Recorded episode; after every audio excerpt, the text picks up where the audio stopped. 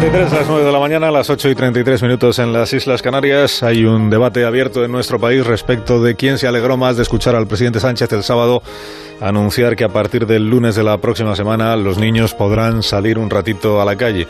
Los niños de menos de 12 años. ¿Quién se alegró más? Si los propios niños o los padres de esos niños que por fin han podido contarles algo, digamos, positivo, algo que les dé un poquito de, de alegría, de ánimo, de confianza y que además van a tener los padres ahora ya la nueva oportunidad a partir de la semana que viene de acompañar a los niños cuando estos quieran salir un ratito a la calle. Y así de paso el padre o la madre también sale un ratito. La saluda a Carmen Villaizán, que es eh, vicepresidenta de la Asociación Española de Pediatría de Atención Primaria. Qué importante la atención primaria en todo lo que tiene que ver con la salud y también con los niños. Carmen, buenos días. Buenos días y muchísimas gracias por darnos la posibilidad de dar visibilidad a la atención primaria, a la pediatría de atención primaria. Es que fíjate, Carmen, le puedo tutear, ¿no? No le importa. Sí, sí, sí, por supuesto. Escuchaba yo al, ministro este fin de semana, a los presidentes autonómicos, es decir, los centros de atención primaria van a ser muy importantes para la nueva fase que vamos a iniciar con la desescalada. Y yo pensaba para mí, a ver, los centros de atención primaria vienen siendo muy importantes desde siempre y desde que empezó esta epidemia, porque es el primer sitio al que vamos los que tenemos cualquier cosita, incluidos los síntomas del coronavirus, es el primer sitio al que vamos para ver qué es lo que tenemos. Y ahí los médicos de atención primaria han tenido que tratar con pacientes con la misma carencia de medios de protección al principio de esta historia que luego se ha visto también en, en los hospitales. Y además en la atención primaria os, os encargáis también de supervisar a los críos que están en sus casas aquellos que están o con síntomas o que les pasa cualquier cosa, sois vosotros también los que vais allí, ¿no? Sí, yo, eh, la, atención primaria es la, la bella desconocida, podemos llamarla, mm. porque tenemos capacidad asistencial casi casi infinita, nos falta algún recurso, tanto humano como material, pero si tuviéramos eh, los recursos, tendríamos una capacidad de resolución alta, altísima. Ya la tenemos, porque como bien no sé si puedo tutear, como bien ha comentado, eh, recibimos al paciente eh, los primeros y además el hecho de que tengamos una visión longitudinal de la familia nos hace captar pequeños cambios en las enfermedades o pequeños eh, comportamientos antes que los hospitales, porque nosotros somos los, el primer contacto. El primer contacto y además las personas eh, tanto pediatras como médicos de familia, en los que las familias, en mi caso los niños y los padres, los progenitores, depositan su confianza. Y eso ha sido fundamental, fundamental en, eh, atención primaria, porque estamos haciendo mucha telemedicina, en mi caso telepediatría. Y la telepediatría no hubiera sido posible si las familias no hubieran tenido confianza en nosotros.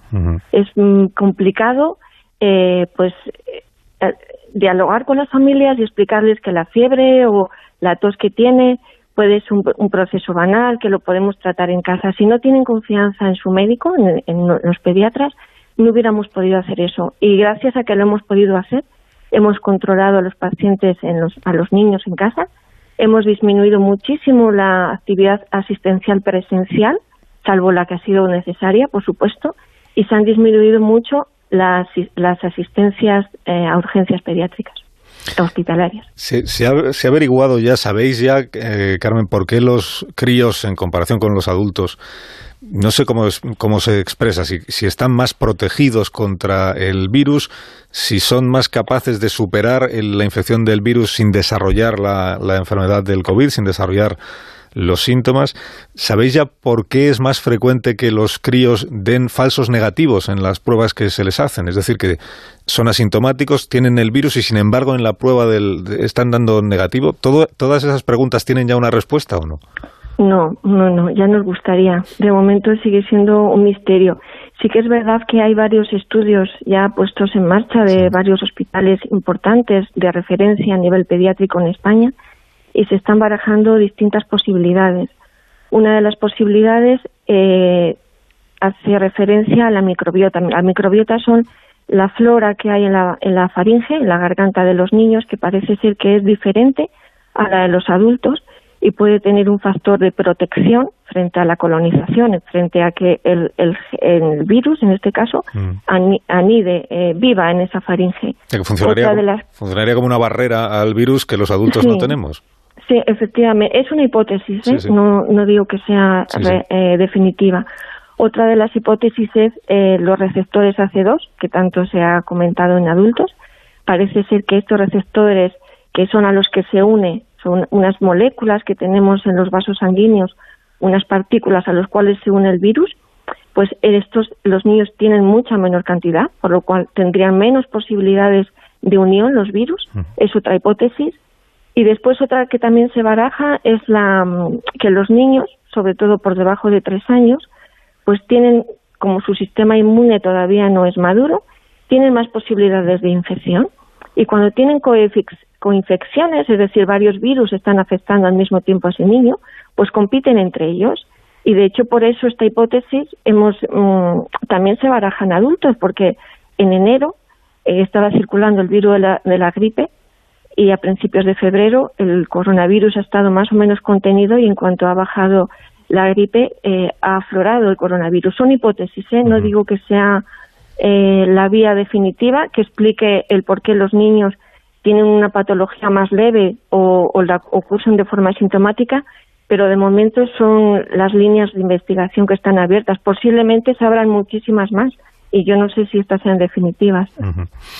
Carmen, ¿cómo de importante es para los, para los críos, se está diciendo menores de 12 años, cómo de importante es para ellos poder salir un rato a la calle, aunque sea media hora, aunque sea una hora? ¿Cómo de importante es para ellos y también para los padres que están en casa con ellos?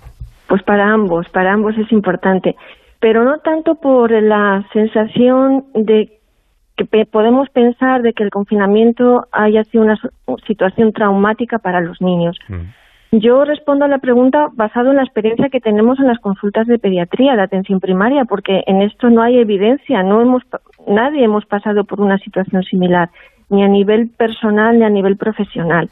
Y lo cierto es que las consultas han hecho, nos han hecho, han hecho referencia más a procesos eh, de salud físicos, fiebre, toses, gastroenteritis, problemas de piel, pero no problemas de conducta. Los niños tienen una capacidad de adaptación tremenda, una plasticidad de cerebro tremenda. Muchos de los niños lo han vivido como, o lo están viviendo como una experiencia nueva.